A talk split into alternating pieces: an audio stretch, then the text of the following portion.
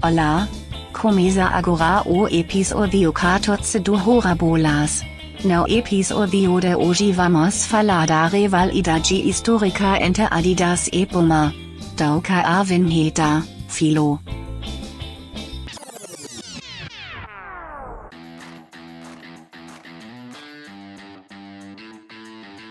Danca Maria! Começa agora o episódio 14 do Hora Bolas, a história do mundo levada na esportiva. Eu sou o Fernando Tancredo Tanque. Eu sou o Felipe Lopes, o Filó. E eu sou o Henrique Gonçalves, ainda e eternamente sem apelido. E hoje vai ter a gente falando alemão aqui, passando vergonha, então tá imperdível o programa. Eu tô praticando meu alemão aqui desde o primeiro episódio, só pra próxima vez que eu tivesse a oportunidade de esbanjá-lo. é, vocês estavam com saudade aí da gente falando alemão? Hoje vamos matar todas as saudades. Com certeza. E se você sente saudade da gente durante a semana, você pode seguir a gente nas redes sociais, né? A gente tá como Hora Bolas Pod no Instagram e no Twitter, a gente tá sempre com conteúdo lá. Estamos também, como você sabe aí, nas diferentes plataformas que você usa para escutar o nosso podcast. Estamos no Spotify, Apple Podcast, Google Podcast. Estamos no YouTube também, se você preferir escutar a gente no YouTube também pedir aí aos nossos queridos ouvintes para recomendar o nosso podcast, né? Se você tem aí amigos, parentes que você sabe que se interessam não só por esporte, mas também por história, por histórias engraçadas, piadas mal feitas. É, então queria fazer um trato aqui com nossos ouvintes para da próxima vez que vocês estiverem conversando sobre esporte, sobre história com alguém que você sabe que não ouviu Hora Bolas para indicar para essa pessoa. Beleza? Combinado? Então vamos lá. Inclusive, se você não ouviu o episódio 11 até o final, por favor, recomendem também mais piadas pra gente. Porque o estoque de piadas aqui é muito limitado, tá? Tá difícil de, de expandir, de pensar em novas coisas, então, por favor, aí, mandem ideias. É, se você gosta de piada ruim, realmente esse é o podcast para você. Mas hoje então a gente fala de uma história bem legal aqui, uma história um pouco diferente do que a gente costuma fazer nos nossos episódios, que hoje a gente vai falar um pouco da história da Adidas e da Puma, que até para quem não sabe, na verdade as empresas foram criadas por dois irmãos, né? O fundador da Adidas e o fundador da Puma eram irmãos e aí tem muita treta, muito drama aí familiar que a gente vai contar aí no episódio de hoje, né? É, casos de família. Márcia Goldschmidt já está indo até a Alemanha para investigar isso aí direito e trazer para nós todos os detalhes. Tô até pensando em botar aqui um áudio do João Kleber, né? Quando vier aquela treta toda. Mas é uma história bem legal mesmo desses dois irmãos alemães aí que criaram as duas marcas. E a gente vai ver que eles foram aí de fazer sapatos no fundo de uma lavanderia até serem líderes globais aí dos equipamentos esportivos. É bem interessante mesmo. É bom que os sapatos já saiam limpinhos, né? Ai, meu Deus. Inclusive, tem essa história que a gente vai contar aqui num filme, né? Que já fica aí a indicação de entretenimento da semana, que me perdoem o alemão, o filme original se chama Duel der Brüder, oh. The Gist von Adidas and Puma. Que isso? Tirou onda. Nossa, tô até digitando tudo que você falou aqui já pra não perder. Eu não vou repetir para não passar vergonha de novo, mas em tradução livre aqui, pro nosso português, seria Duelo de Irmãos, a história da Adidas e da Puma. Você pode encontrar também pelo nome em inglês, que é só Adidas versus Puma. Então fica aí a recomendação nome inglês deu aquela simplificada, né? Nem todo mundo tem o talento do Lopes pro alemão, né? Aliás, o talento de todos nós três aqui, assim, somos seres iluminados no domínio das línguas. talento do Henrique, todo mundo sabe que é especial pro espanhol, né? Já lendário. É, mas fica também como dica, então, o livro da Barbara Smith. Esse livro é em inglês mesmo. Eu vou guardar meu alemão por enquanto mas ele tem na Amazon pro Brasil. Ele se chama Invasão de Campo, Adidas e Puma e os bastidores do esporte moderno. Recomendo bastante também. É, mas eu acho que a grande dica de entretenimento para saber mais sobre a disputa entre Puma e Adidas é o A Bolas, né? O episódio de hoje começa agora. A gente vai começar com o Henrique hoje, falando um pouco do começo aí dos dois irmãos na empresa que eles tinham juntos e todo o contexto pré-guerra. E aí depois passa pro Filó falando da divisão. E depois eu falo de algumas curiosidades e notícias mais atuais aí em relação a tanto a Adidas quanto a Puma. É isso aí. Então a história deles começa numa cidade bem pequena lá da Alemanha, Herzogenaurach. Opa, começou, opa, começou meu alemão aqui. Como é que é o nome da cidade mesmo? Herzogenaurach. Ó, oh, que isso. Eu treinei também, fiquei aqui no YouTube ouvindo várias vezes essa pronúncia para esse momento. Tá, Henrique, você me perdoa? Ah, claro, por favor. Herzogenaurach. Ah, olha, agora sim, agora sim. Perdão, enfatizei a sílaba errada aí. Sílabas tônicas, tá? É o Her e o Aur.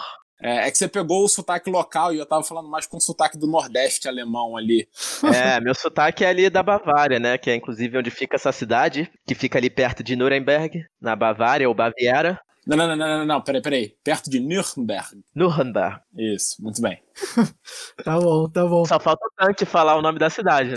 Eu não vou nem tentar, não, porque a gente pode botar até no Instagram aí, pra quem tá nos escutando, que o nome da cidade é aquele nome alemão que tem 50 letras. É aquele que quando tu olha assim, você não faz a menor ideia como é que você fala. Se alguém souber aí um alemão mais aprofundado, a cidade se chama Herzogenaurach, você lê em português, que fica na beira do rio Aurach. Então eu queria saber o que significa Herzogen, pra gente deduzir aí o nome da cidade, a etimologia, acho importante. Bem, vamos continuar com a parte importante da história, né? Os irmãos Adolf e Rudolf Dassler nasceram em Herzogenaurach em 1900, 1898 e 1900 e eles, desde adolescentes, ali, desde jovens, começaram a trabalhar com o pai, que era um sapateiro, o senhor Christoph Dassler. Se prepara, que meu alemão tá afiado hoje. e os dois sempre gostaram muito de esportes. Sempre gostaram de correr, de jogar futebol. Então eles começaram a pensar em como fazer calçados esportivos, que era algo que ninguém fazia na época, então pareceu para eles uma boa ideia. Então eles decidiram começar a fabricar sapatos na lavanderia da casa onde a mãe lavava as roupas. E isso foi se expandindo ali na, na cidade e eles se complementavam muito bem, porque o Adolf era um cara criativo, que tinha talento para fazer os tênis e o design e costura, etc. Enquanto o Rudolf era o homem dos negócios, era o vendedor, era quem conseguia fazer contatos e assim fazer o negócio crescer. Cuidava da distribuição também, né? É, exatamente. É, a história conta que, na verdade, o Adolf, Adolf Dassler, né? E até daí que vem o nome Adidas, porque o apelido do Adolf era Adi e o Das vem do sobrenome dele. Então, na verdade, em alemão, o nome da empresa é Adidas, né? Que vem de Adi Dassler. O Adi era o artista, né? É. Artesão aí dos sapatos. E o outro era o Rudy, que também tinha esse apelido aí. É, inclusive o primeiro nome da Puma era Ruda, né? Ruda. Criativo, legal. Mas inclusive assim, a criatividade para os nomes, você vê que ela faz parte da família, né? O Adidas, o Rudolf tentando chamar de Ruda. E o nome do negócio original deles era o Gebruder Dassler Schuhfabrik, que em português significa fábrica de sapatos dos irmãos Dassler. É, marcante, criativo, né? Mas era isso, né? Alemão. É. O cara vai direto ao ponto. Não tem essa de é. enrolação, entendeu? É verdade, no melhor estilo alemão. Isso em 1900 e pouco também, ainda não tinha marketing, não tinha nada dessas coisas. É, é, esse era lá na década de 20. Bom, o negócio deles começou a se desenvolver na cidade, foi dando certo, tanto que em 1927 eles até se mudaram para um prédio separado, saíram da lavanderia da casa em 1933, quando o Hitler assumiu o poder, foi quando os irmãos Dassler viram aí a grande oportunidade deles de crescer e vender mais. Porque o nazismo, o Hitler, ele apoiava muito a prática de esportes, atletismo, exercício, né? era muito voltado ao auge físico né, deles. Então, eles precisavam de bons tênis, sapatos para correr, para lá, fazer os exercícios militares, para jogar futebol, etc. Adolf e Rudolf, provavelmente o Rudolf entrou em contato com os nazistas e começou a fornecer sapatos para o governo, digamos, e trabalhar em, de acordo com o governo. E, inclusive, se juntaram à juventude hitlerista, fizeram parte do partido nazista. Já vai até ver que depois vai criar problemas para eles, mas o objetivo único deles era realmente fornecer sapatos e crescer. Era isso. É, até porque naquela época Tava começando a surgir aí essas empresas de materiais esportivos. Até o atletismo, muita gente corria descalço. Então, realmente, sapatos aí especializados para esporte eram realmente um, uma coisa meio revolucionária para a época. E a gente vai ver aí daqui a pouco que realmente fez uma diferença muito grande para alguns corredores. É, exatamente. E também, além de quererem né, ampliar a fábrica deles, o próprio partido nazista naquela época muitas vezes obrigava diversas empresas né, a se filiarem ao partido para poderem continuar suas operações e até receber incentivo do próprio governo. Com certeza. Antes do nazismo mostrar suas caras, era uma situação de mundo completamente diferente na Alemanha na época, pós-Primeira Guerra, pós-crise. Então, bem, eles se associaram e uma mostra até do que eles não não eram apoiadores, digamos, inveterados do nazismo, não, não se associavam com a ideologia do nazismo, vem nas Olimpíadas de 36, que é quando a fábrica deles, que ainda se chamava Fábrica dos Irmãos Dassler, vai dar o grande salto aí para o mundo. É, as Olimpíadas de 36 foram em Berlim, eles sentiram aí uma oportunidade de ouro de mostrar seus calçados, seus tênis para o mundo. E quem foi o grande nome de Berlim? Jesse Owens. Adolf e o Roro foram para as Olimpíadas e se encontraram com Jesse Owens e pediram para ele testar o calçado deles, que tinha um detalhe especial, que eram as travas. Tinha quatro travas na frente que ajudavam a dar tração e impulsionar o atleta né, na corrida. O Jesse Owens ficou apaixonado pelo calçado, totalmente inovador na época. Como o Tank falou, muitos atletas corriam descalços. Os que não corriam descalços corriam com uma sapatilha qualquer, um sapato. Não tinha algo específico assim. E, bem, Jesse Owens ganhou quatro medalhas de ouro. Foi o grande nome das Olimpíadas, né? Indiscutível. Com um sapato feito à medida para ele, aliás. Como a gente contou no episódio 4, Jesse Owens era negro, né? E demonstrou ali na frente de Hitler, na Olimpíada que era para provar a supremacia ariana aí, tão falada por Hitler. O negro foi o grande destaque. Com isso, obviamente, o partido nazista não gostou de ver um calçado alemão nos pés do grande destaque da Olimpíada, que era negro e ia contra tudo que o partido pregava. Na verdade, nas Olimpíadas de Berlim foram sete medalhas de ouro ao todo para atletas calçando Dassler. Independente disso, o Partido Nazista provavelmente viu que precisava dos de sapatos Dassler, porque eram os melhores realmente na época. E com isso, os irmãos estavam fabricando 200 mil pares por ano, ainda antes da guerra, o que se pensar na época, um número absurdo. E quando começou a guerra, a fábrica foi inclusive convertida a uma fábrica de calçados militares. E aí os dois irmãos foram para a guerra, só que o Adolf voltou um ano depois já para gerir a fábrica e tocar essa parte militar, enquanto o Rudolf ficou na guerra por muito mais tempo e essa história da guerra adicionou muito atrito aí ao relacionamento dos irmãos, né? Uma dessas coisas aí que o Henrique falou foi que o Ad conseguiu voltar da guerra rapidinho, né? Ele acaba negociando aí com o partido nazista de que ele precisava voltar para a fábrica, porque como ele era o artesão, né, ele era o cara que fazia ali o sapato, ele tinha que estar tá na fábrica para poder continuar construindo e continuar tocando enquanto que o irmão não consegue ser liberado e continua lá na guerra, né? Então isso já é aí a primeira coisa que começa a distanciar um pouco mais os irmãos. Mas até muitos relatos da época dizem que até o começo da guerra, os dois tecnicamente se davam relativamente bem até.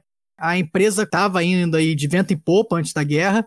É, exatamente, né? Os relatos dizem que até quando eram mais jovens, os irmãos não tinham tanto problema, assim. A guerra foi realmente o maior estopim aí para essa divisão, mas a gente vê que os problemas começaram um pouquinho antes, é, em 1932, quando o Adi casou com a Cathy, que virou a Cathy Dassler. Ela tinha só 16 anos na época, era filha de um empresário.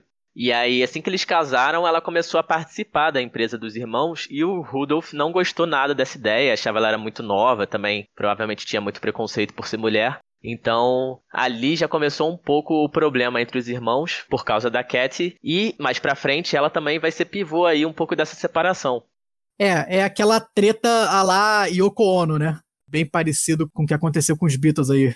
É verdade. E ainda tem um outro detalhe que a, a esposa do Rudolf não se metia nos negócios da família ali ela já estava na família há mais tempo, né? Quando a Cass se casou com o Adolf e entrou na família. Para, aí. para, para, para! Porque essa é a hora do João Kleber, entendeu? As duas mulheres realmente não se bicavam. E como o Henrique bem falou, durante a guerra a fábrica deles começou a fazer equipamento para o exército, além de fornecer sapatos, também chegou a, até a trabalhar com equipamentos contra tanque de guerra. Então esses anos aí não deram nenhum lucro para a família. E após o fim da Segunda Guerra Mundial, em 45, a cidade dos irmãos tinha sido parcialmente destruída pelos bombardeios. E depois da tomada dos americanos na cidade, a própria fábrica dos irmãos foi quase destruída, mas a KEF conseguiu convencer os soldados de que o objetivo da fábrica seria só fabricar sapatos e material esportivo, então ela foi importante aí nesse momento para manter a fábrica salva.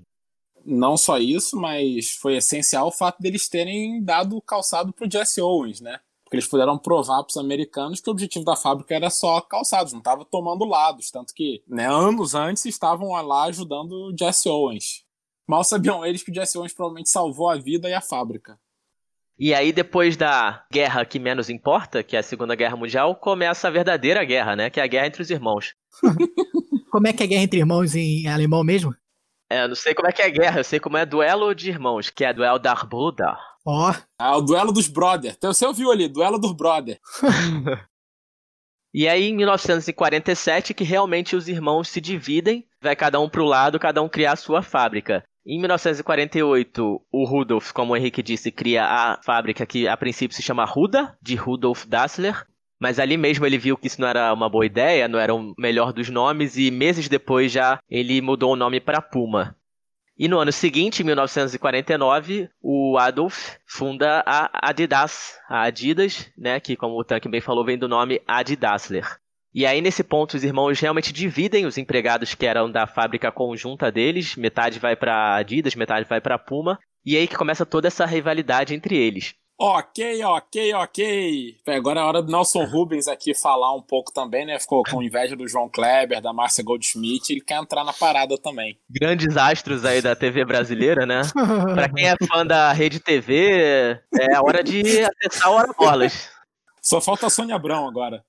Aí o buraco é mais embaixo. Ai, meu Deus.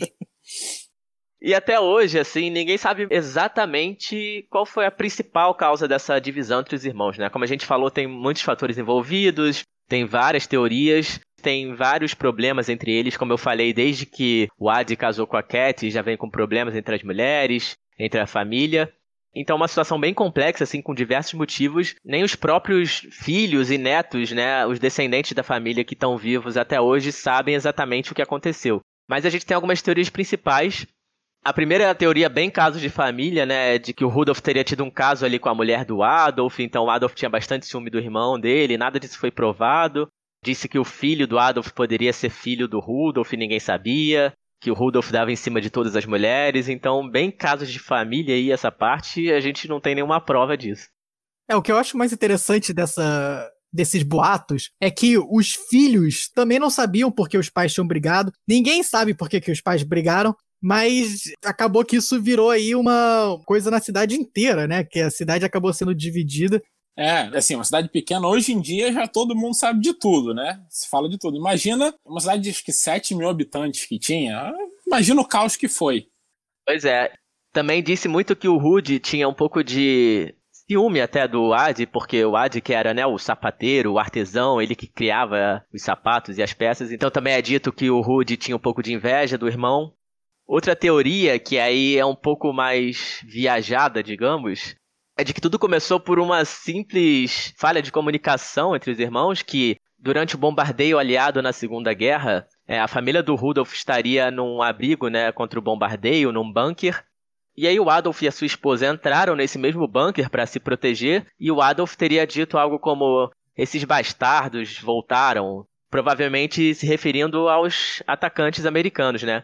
O Rudolf, nesse momento, estava na guerra, então ele não estava presente, mas disse que a família dele, que estava ali no momento, acabou entendendo essa frase como uma ofensa a eles, a família do Rudolf, que o Adi estaria chamando eles mesmos de bastardos. Então, uma teoria um pouco aí, não sei, estranha. É, essa frase aí realmente ficou marcada. Muitos relatos realmente dizem que esse foi aí a primeira gota d'água aí, né, nessa série de brigas aí entre as famílias para mim, isso é uma loucura, né? Se pensar que uma frase falada no meio de uma guerra, dentro de um bunker, quando você tá com medo do bombardeio dos aviões lá em cima, na verdade, é uma frase que vai gerar o rompimento de uma empresa. Não é com a sua vida que você tá preocupado com as bombas, não. E até é muito estranho a família do Rudolf achar que a palavra bastardo estava se referindo a eles e não aos americanos que estavam atacando, né? É meio estranho. Justamente. Isso. Dizem os boatos que o bastardo era o filho do Adolf, não do Rudolf, né? já tinha, né, essa história aí por trás, então por isso que a galera já tava ali à flor da pele. E assim, tem até um documentário que a gente vai colocar aí no Twitter depois, o link, é um documentário que tá no YouTube, que a cunhada do Rudolf a irmã da esposa do Rudolf, ela confirma que essa frase realmente existiu e que a família do Rudolf ficou né, revoltada com isso. Pelo visto, isso aconteceu. Só é difícil de acreditar na. Né, levaram isso tão a sério assim. É, e essa parte da história também é o que leva à teoria mais aceita, que seria de que o Rudolf rompeu com Adolf porque ele achava que seu irmão tinha denunciado ele para os americanos porque o Rudolf, como a gente falou, participou da guerra pelo Partido Nazista. Então, ele acabou sendo preso pelos americanos, ficou até quase um ano preso, e ele tinha certeza de que tinha sido o plano do Ad para tirar ele da empresa e para o Adolf ficar com tudo na posse dele. Então, é daí que vem todo esse ódio entre os irmãos, né? O Rudolf com essa certeza de que o Adolf e a esposa Cat tinham denunciado ele para os americanos. Por isso essa divisão que a gente contou que aconteceu depois em 48 com o Rudolf fundando a Puma em 49 o Ad fundando a Adidas. Como o Rudolf está na guerra e o Ad está de volta na fábrica, eu acho que, especialmente durante esse caso aí da, das bombas, acho que a família não sabia se o Rudolf ia voltar, né? E depois, quando o Rudolf volta da guerra, a cidade está ocupada pelos americanos, os dois são interrogados, o Ad acaba sendo liberado e o Rudolph é preso pelos americanos. Fica esse climão aí de que o Ad teria denunciado o Rudolph para poder ficar com a empresa inteira, né? E assim, reforçou isso o fato que quando o Rudolph estava preso, algum soldado americano falou para ele que ele tinha sido denunciado, dedurado por alguém muito próximo a ele. Pode ser intriga, né? É só aquela intriga também. É, ver o circo pegar fogo. Mas, obviamente, o cara já estava paranoico com isso, já estava com todos os problemas na cabeça, mano. Depois disso, tinha certeza que o irmão era o culpado de tudo. É, e até hoje, assim, não tem nenhuma prova, né, de que o Adolf teria mesmo feito essa denúncia sobre o irmão. Mas aí a gente entra numa parte bem interessante dessa história, que é como a divisão entre as fábricas dos irmãos afetou a cidade de Herzogenaurach, né? Cada vez melhor. Cada vez melhor. E como essa rivalidade entre eles se estendeu para a cidade inteira, para todos os cidadãos ali da cidade, realmente virou meio que uma guerra. Uma fábrica, a da Puma, ficava ao norte do rio Alhar, e a fábrica da Adidas se mudou para o sul. E aí meio que cada marca dominava uma área da cidade, né? Era a mesma cidade dividida por um rio. Então cada lado tinha sua marca, ou a Puma ou a Adidas. Cada lado tinha suas próprias padarias, seus bares, açougues, clubes. E o pessoal que trabalhava para uma fábrica não ousava ir para o outro lado da cidade, nem frequentar esses lugares com os empregados da outra fábrica. As lojas de cada lado só vendiam os sapatos de, da sua própria marca, e meio que todos os moradores ali acabavam tendo que escolher de qual lado eles estavam dessa guerra aí. Até Herzogenaurach ficou conhecida como a cidade dos pescoços tortos, porque se dizia, né, que antes de começar a conversar com uma pessoa, você tinha que olhar para baixo para ver qual marca de sapato ela estava usando. Então, é muito interessante essa história e até hoje, né, essas duas marcas meio que estão muito presentes ali na cidade e até hoje a gente vê que, por exemplo, os bueiros da cidade têm os logos da Puma e da Adidas. Você imagina isso? A sede da Adidas e da Puma é lá em Herzogenaurach, né?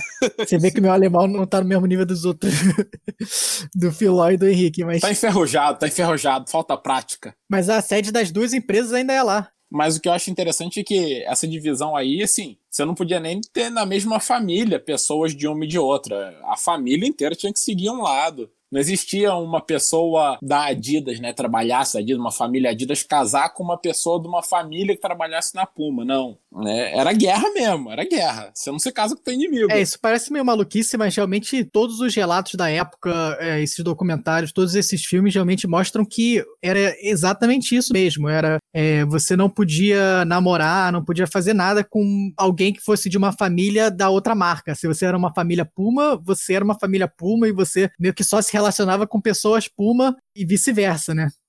É uma doideira você pensar isso. E o pessoal realmente não tinha não só interesse de não namorar a pessoa de outra marca, digamos, mas até era proibido pela própria fábrica, né? Até porque as empresas tinham muito medo de espionagem de uma com a outra. Então isso aí vai ser uma coisa que vai se estender até os anos 2000, durante todas essas décadas aí. Era esse medo de espionagem empresarial entre a Puma e a Adidas, entre os descendentes né, do Rudolf e do Ad. É. Ali também, a partir da década de 50, começou a ter até mais divisão na própria cidade essa divisão chegou ao cenário político, religioso. A Puma normalmente era mais classificada como sendo católica e conservadora, até pela presença do Rudolf, enquanto a Adidas tinha um viés mais protestante e social-democrata. A divisão na cidade também chegou no âmbito esportivo, né, claro, e os dois times da cidade se dividiram entre as marcas. O ASV Herzogenaurach era patrocinado pela Adidas, enquanto o 1FC Herzogenaurach era patrocinado pela Puma. É, você vê, né? E aí, se jogasse o SV com um UFC, como é que seria esse jogo, Filo? Fala pra gente. ASV Herzogenaurach contra o 1FC Herzogenaurach. Ó. Nós teríamos o Herzogenaurach Ball. É basicamente isso. E cada time vestido, né, da cabeça aos pés aí, com Adidas ou com Puma, e devia ser uma guerra dentro de campo também. Com certeza. Vou aproveitar esse momento aqui para mandar um abraço para minha irmã, que mora na Alemanha, Flora, e o Frank, marido dela, alemão. Quero ver se eles ouvem aí a minha pronúncia para certificar que tá tudo certo. Tem que mandar um abraço em alemão para eles, né? Aí tá querendo demais. Um abraço. um abraço. Um abraço aí, então. Mas eu queria fazer uma pergunta para vocês aqui. Vocês seriam Puma ou Adidas? Ou então, se quiser ser Nike, também pode ser. Qual que vocês seriam? Pode ser a camisa da Puma e a chuteira da Adidas? Não, não. Não vale. Tá escutando o vale. podcast? Não pode. Tem que ser só uma. Você tem que pensar que você nasceu e mora em Herzogenaurach. É. E aí você tem que escolher um. Entendi. Escolhe agora. Qual que você vai ser?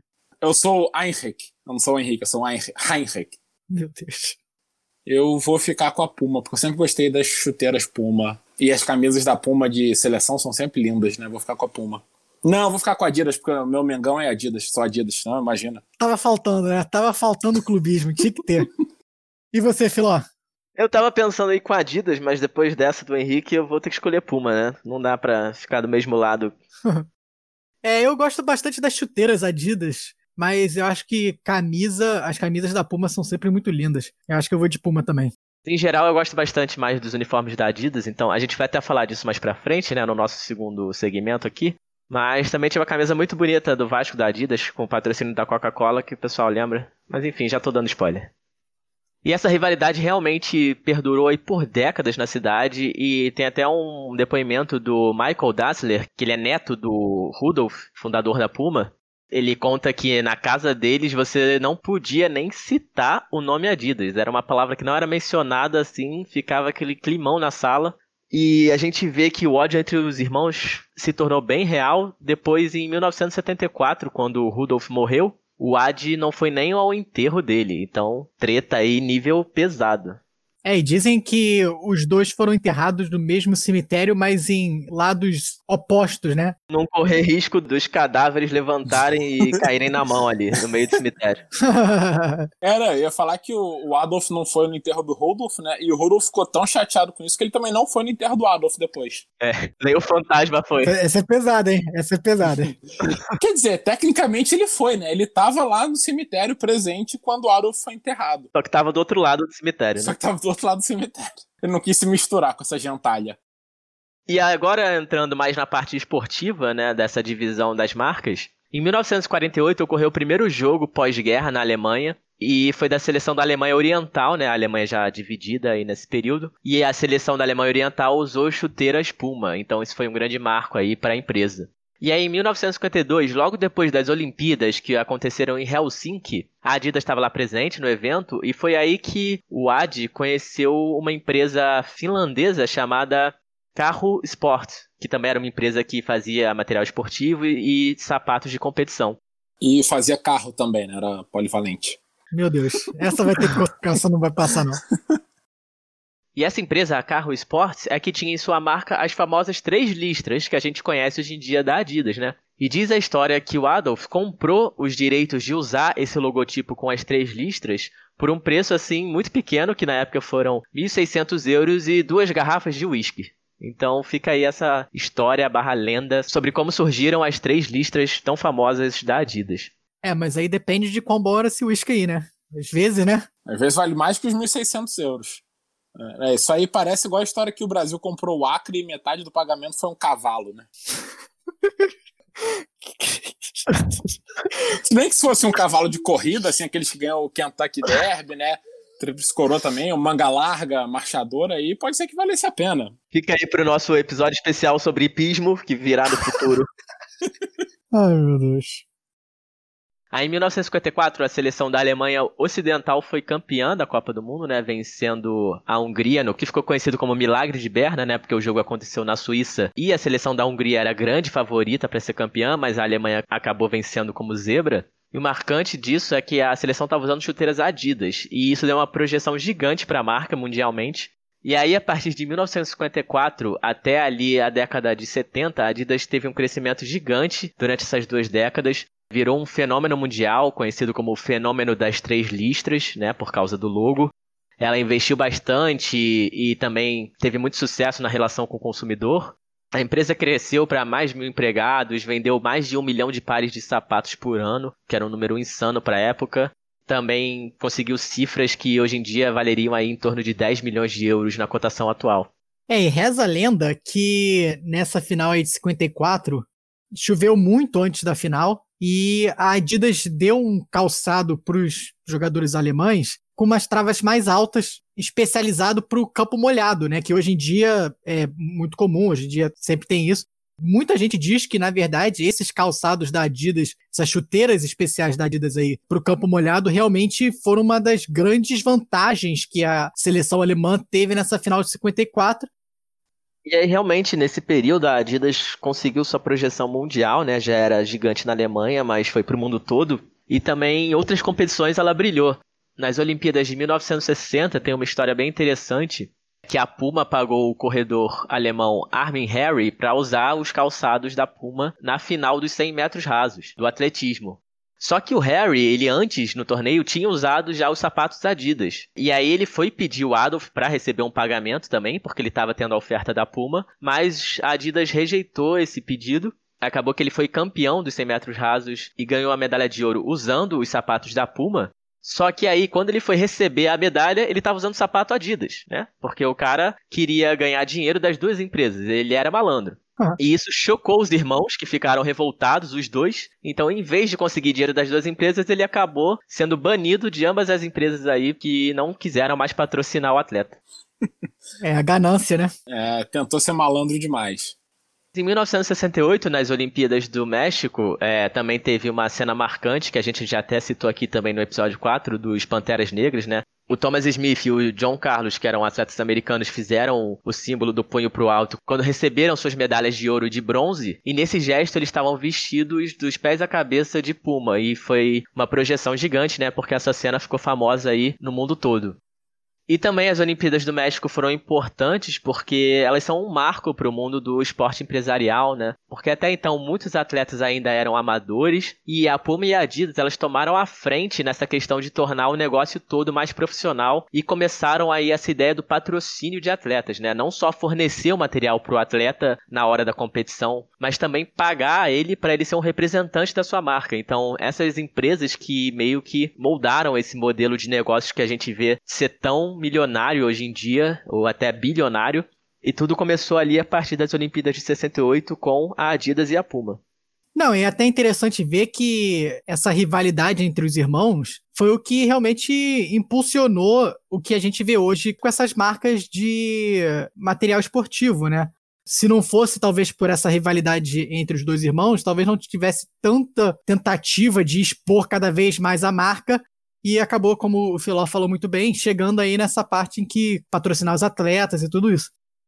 E tem uma história muito legal, né, da Copa do Mundo de 70, também lá no México. Tanto a Adidas quanto o Puma queriam patrocinar o Pelé. E aí as duas empresas começaram a fazer propostas para o Pelé e por causa bastante aí dessa briga entre os dois, eles acabaram chegando num acordo de que nenhuma das duas ia patrocinar o Pelé. Nem a Adidas nem Puma chegaram num acordo aí de cavalheiros e aí, essa história é interessante porque depois desse acordo, como a gente já contou aqui no episódio 10, o Brasil chega na final, né? Tudo isso. E aí, no começo do jogo da final, tem até uma cena que é marcante. Um pouco antes do, do árbitro dar o apito inicial do jogo, o Pelé estica a mão assim e pede para ele esperar um pouco e ele abaixa para amarrar a chuteira. Quando ele abaixa para amarrar a chuteira, ele tá usando uma chuteira Puma que não era tecnicamente pra ele estar tá usando, porque nenhuma das duas era pra estar tá patrocinando ele. E ele faz isso de propósito. Aliás, ele tinha um acordo com a Puma para fazer essa propaganda da Puma no começo do jogo. Então, é a primeira Copa que está sendo transmitida com cores, né? Todo mundo tá ali assistindo a final da Copa com aquela seleção do Brasil que ficou marcada aí. É o Pelé. E o cara no começo do jogo abaixa para amarrar a chuteira e tá lá usando Puma. Então, assim, uma mega, mega propaganda pra Puma nesse sentido o pessoal da Puma foi ali por trás do acordo que eles tinham feito e conseguiu realmente uma propaganda histórica que só se compara com a famosa propaganda do SBT na camisa do Vasco ali na final da Copa João Avelange. Meu Deus do céu. Ele compara o SBT no Vasco com Pelé em 70. Ah, mas a ideia é a mesma, é você expor sua marca ali no momento que ninguém espera contra o seu maior rival, entendeu? E fica marcado na história. Os dois patrocínios ficaram marcados na história a parte mais interessante dessa história aí do Pelé com essa chuteira Puma é que anos depois o Tostão, que fazia parte daquela seleção também, dá uma entrevista falando que na verdade aquela chuteira era Adidas, porque o Pelé gostava mais das chuteiras Adidas e antes da final, como ele já tinha esse acordo com a Puma, ele pede para alguém lá da, da seleção brasileira mudar o logo, né? Tirar as três listras e botar a faixa da Puma para doer mais ainda no, no coração lá do pessoal da Adidas ficou marcado aí como um dos grandes capítulos aí dessa guerra entre Adidas e Puma. É, eu diria que isso aí só mostra ainda mais a genialidade do Pelé. Era é. dentro e fora de campo. É, mas aí depois da Adidas tomar esse baque aí na, na Copa de 70, ela acaba voltando com bastante força na Copa de 74.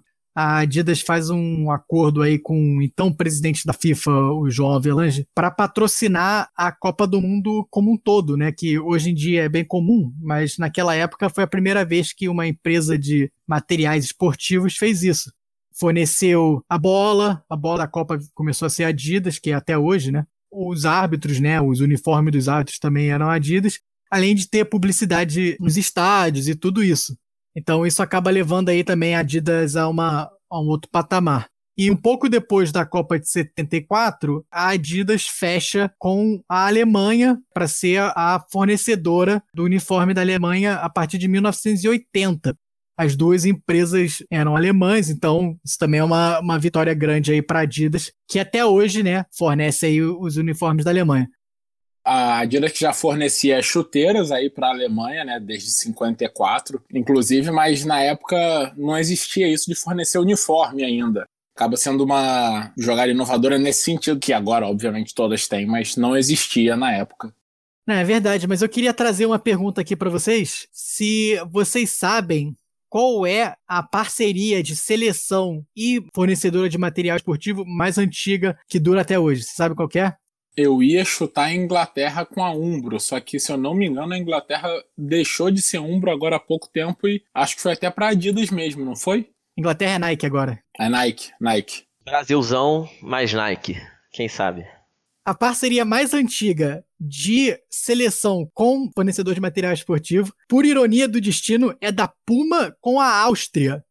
A Áustria que tem uma história longa com a Alemanha também. A Puma assinou com a Áustria em 1974, na verdade, mas começou a botar o símbolo na camisa em 76, quatro anos antes da Alemanha fechar com a Adidas para patrocinar a camisa a Puma, pelo menos nisso, acabou batendo a, Adidas, né?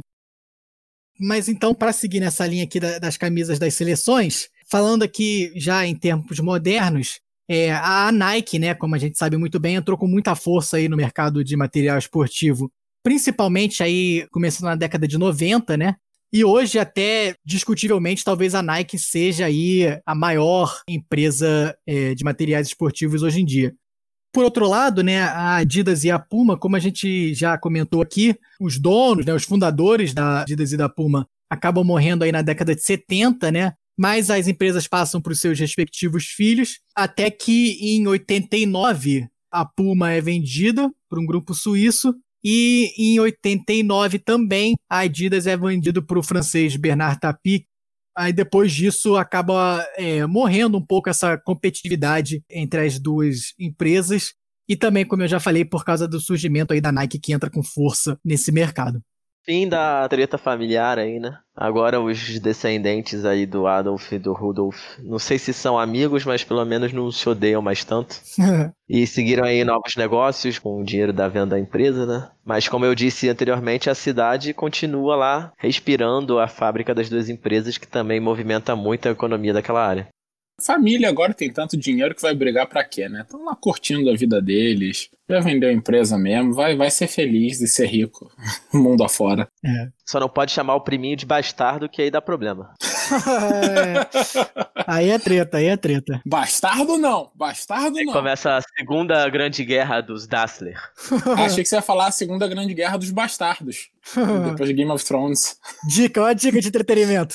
Ó, ó. Inclusive, pessoal, uma série aí, não sei se vocês já ouviram falar, uma tal de Game of Thrones, muito boa. É, Guerra dos Tronos em português, Guerra dos Tronos. As duas últimas temporadas pode ignorar. Mas aqui voltando para falar um pouco das seleções, né, que são patrocinadas aí pelas diferentes empresas, fazendo um levantamento aqui das seleções classificadas para a Eurocopa de 2020, a, a Nike patrocina oito seleções, a Adidas patrocina seis, né, incluindo a Alemanha, e a Puma patrocina quatro. E só fazendo aqui também um outro levantamento em relação às diferentes seleções campeãs do mundo, a Adidas, então, é, patrocinou cinco seleções que foram campeãs do mundo. A Argentina de 78, a Alemanha de 90, a França de 98 e agora mais recentemente a Espanha em 2010 e a Alemanha de novo em 2014. Enquanto a Puma patrocinou apenas dois times campeões do mundo, a Itália em 82 e a Itália agora mais recentemente em 2006. E a Nike acabou ganhando seu segundo título agora de Copa do Mundo com a França em 2018 e o primeiro com o Brasil em 2002. E passando aqui um pouco agora para as principais ligas europeias, das cinco grandes ligas europeias, que seriam o campeonato alemão, inglês, francês, espanhol e italiano, quem patrocina o maior número de clubes aí dessas cinco principais ligas é a Nike, com 19 times. A Adidas vem em segundo com 15 e a Puma vem em terceiro com 12. E algumas coisas interessantes é, por exemplo, na própria Alemanha, a Adidas agora fechou com o Union Berlim mas antes disso, a Adidas só patrocinava o Bayern de Munique, na Alemanha. E aí você pode até né, falar que não precisa patrocinar mais ninguém na Alemanha porque só precisa patrocinar o Bayern de Munique. Enquanto a Puma patrocina os Borussias, né? Tanto o Borussia Dortmund quanto o Borussia Mönchengladbach. Mas com isso, então, já que a gente está falando de camisas aqui e patrocínios, a gente passa para o nosso próximo segmento. Coleção Hora Bolas. No segmento Coleção Hora Bolas dessa semana, a gente então fala de algumas camisas marcantes aí, é, especialmente de Adidas e Puma. A partir dos anos 90 aí, né, quase toda seleção e time tem algum fornecedor de material esportivo é, e algumas camisas, sem dúvida, marcaram época, né?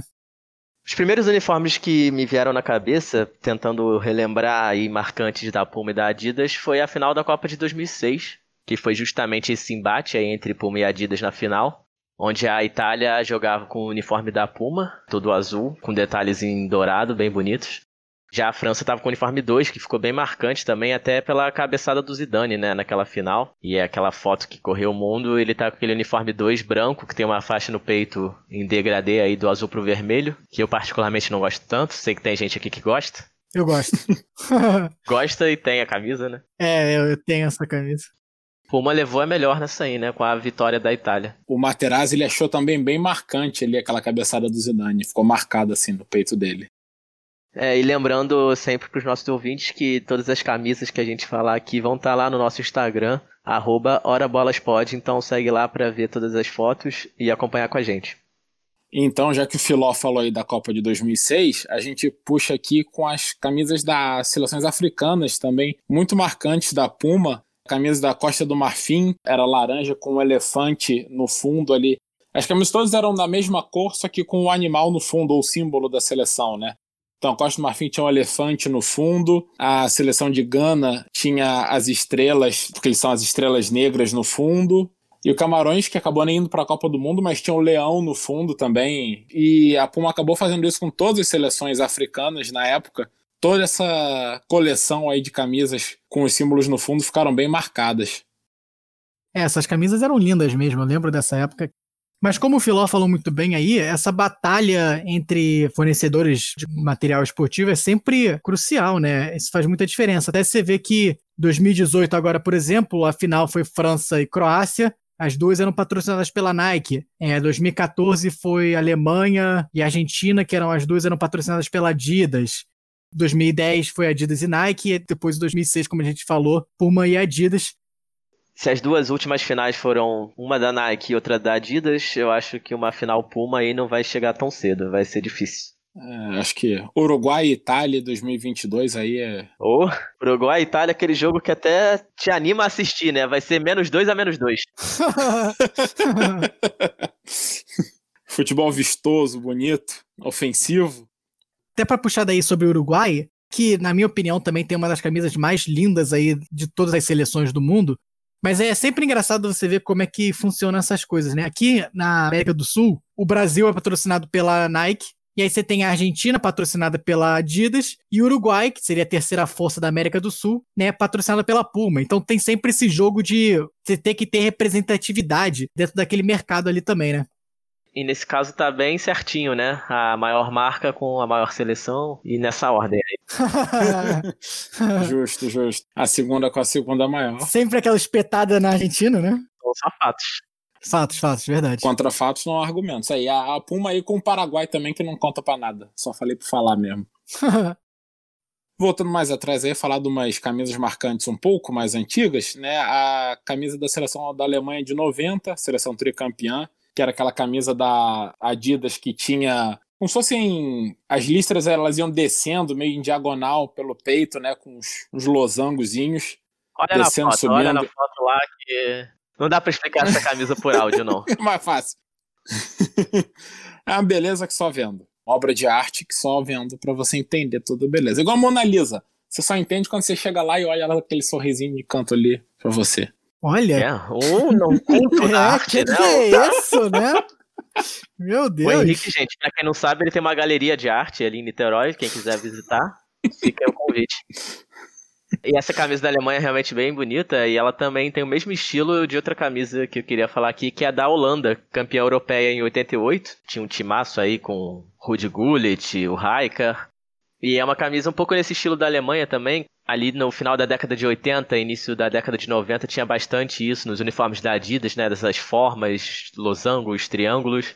E essa é uma camisa que vocês podem ver na foto também, com detalhes em laranja e branco, com várias formas geométricas, que eu acho bem legal. Falando de camisa da Adidas aí com losangos e, e, formas geométricas, é uma que eu acho muito bonita também é a camisa da Espanha de 94, que até recentemente fizeram uma nova edição, né, uma camisa inspirada aí nessa de 94. Mas eu acho essa bem bonita também com os losangos aqui na passando em cima do ombro, né, com as cores da, da bandeira também fica bem bonito. Só queria dizer que tão estilosa quanto a camisa da Holanda de 88 ali 90, é o estilo do Rudy Gullit, né? Aquele bigodinho e cabelo ali que é uma coisa excepcional até hoje. É marcante também. Aquele clássico ali dos anos 90, né? Até as Copas de 90 e 94 também são bem marcadas por um, uniformes coloridos e cheios de formas geométricas, né? É. E dois, também pelo cabelo do pessoal, que tinha aquele mullet bonito. Então... Verdade, tinha é. Valderrama. É, sempre bom ver esses vídeos aí de antigamente que você se sente até melhor com o seu estilo. Mas acho que nada, nada supera o, o, o, Ronaldo Cascão em 2002, hein? Não, jamais, jamais. Esse aí nunca foi copiado. É único até hoje.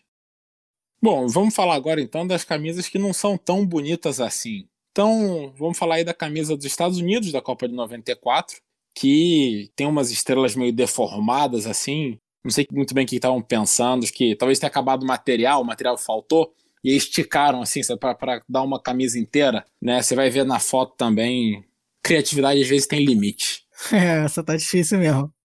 E pelo lado da Puma, falando de camisas bizarras ou exóticas, depende do que você acha, temos também a camisa do Manchester City aí recente, camisa 2, que é um belíssimo degradê aí do verde marca-texto até um laranja marca-texto.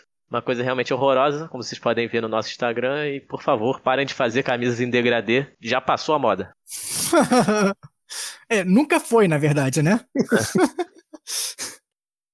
E só para fechar aqui falando um pouco mais da Puma, a Puma realmente não tem conseguido emplacar aí muitos times campeões, né? Tanto a níveis é, europeus quanto a níveis internacionais, né? Com seleção. É, a gente falou já um pouco da, das camisas aí das seleções africanas e aquele título da Itália.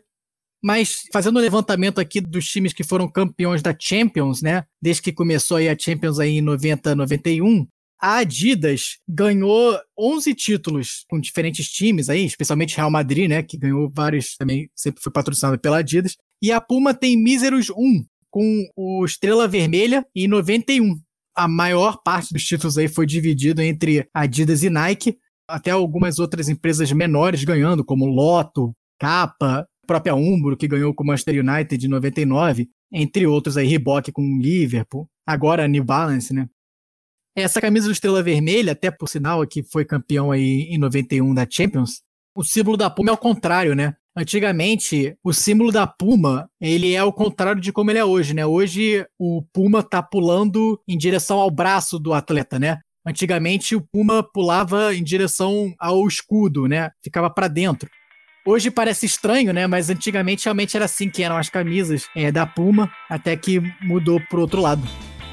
Bem, com isso então a gente termina aqui o nosso episódio. Falando dessa história aí que espero que vocês tenham gostado, mas que realmente é uma história bem única e interessante, né? Queria agradecer aqui aos meus co-apresentadores. Obrigado, Henrique. Obrigado, Filó. Tchau, pessoal. Semana que vem tamo aí de novo e continuem com a gente. Valeu, galera. Muito obrigado por nos apoiar e nos ouvir, como sempre. E até semana que vem. E antes da gente ir, sempre dando aquela lembrada para se você ainda não nos segue nas redes sociais, para ir lá e seguir, né? A gente tá como Hora Bolas Pod, tanto no Instagram como no Twitter.